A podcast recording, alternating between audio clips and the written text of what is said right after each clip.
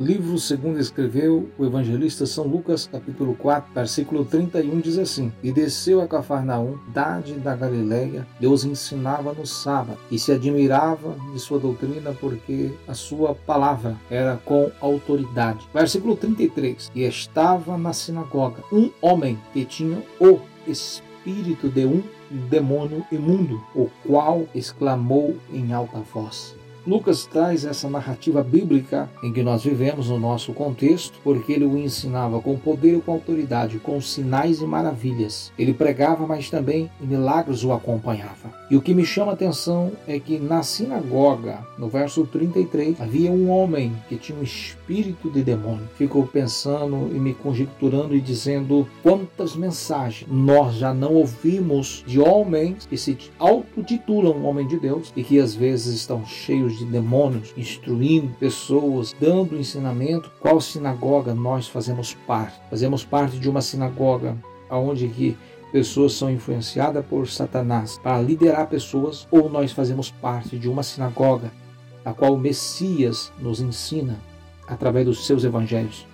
Qual sinagoga nós fazemos parte? Se você faz parte da sinagoga onde Cristo traz a palavra que liberta, então você está vivendo o evangelho que emana do Criador Jesus Cristo, o evangelho de uma transformação e de uma regeneração. Mas aqui na sinagoga havia um homem que tinha demônio. Quantas mensagens, quantas pessoas que estão na frente de um trabalho e que às vezes você o titulam como homem de Deus, como mulher de Deus, como jovem de Deus e não são de Deus. Porque pela árvore se conhece, por fora não condiz o que há dentro de cada ser humano. Porque como conhecer alguém é quando alguém fala, pronuncia, arquiteta os seus projetos e sai de dentro para fora. Aí você começa a conhecer e analisar a pessoa. Existem pessoas em nosso meio que têm influência na política, na sociedade, mas com intuito e intenção, com intenção de demônios, a lidar com pessoas e tirá-los da salvação do reino de Deus. Porque numa sinagoga, quando você chegava na sinagoga, por você ser uma pessoa de fora, é dava-se a pessoa pregar ou ensinar na sinagoga. Imagina esse homem pela primeira vez chegando ali, começando a ensinar e a pregar, e mesmo assim possesso de demônios. Paulo fala em Atos 17, versículo 11, que quando ele estava pregando